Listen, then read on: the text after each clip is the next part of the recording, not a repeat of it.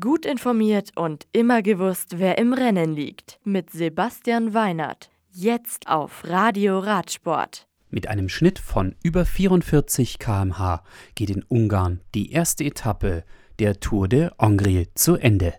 Phil Bauhaus von Bahrain Victorious gewinnt nach 173 Kilometern mit unter vier Stunden vor Vini Sabu-Profi Jakob Maretzko und Jordi Meus von Bora Hansgrohe.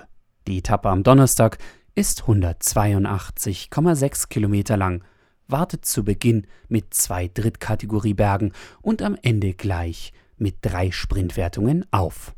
Insgesamt ist die Rundfahrt fünf Etappen lang und endet nach fast 800 Kilometern in Budapest. Beim Giro d'Italia gab es nach gleich zwei schweren Stürzen nacheinander, wo ich den Veranstalter ehrlich gesagt kaum verstehe, warum Maskentragen bei Interviews wichtiger ist, als den Fahrern die Straßenmöbel aus dem Weg zu räumen, um die Strecke sicherer zu machen, einen Sprintsieg für Lotto-Sodal-Profi Caleb Youn. Nach 177 Kilometern und bei gutem Wetter geht die fünfte Etappe mit Start in Modena und Ziel in Cattolica an der Adria zu Ende. Quebecer Assos-Fahrer Giacomo Nezzolo überquert als Zweiter, Elia Viviani von Cofidis als Dritter den Zielstrich.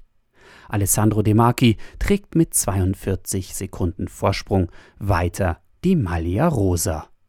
Die Etappe am Donnerstag ist dann wieder eine Bergetappe mit über drei Wertungen der zweiten und dritten Kategorie inklusive einer Bergankunft am San Giacomo auf über 1000 Metern über dem Meer.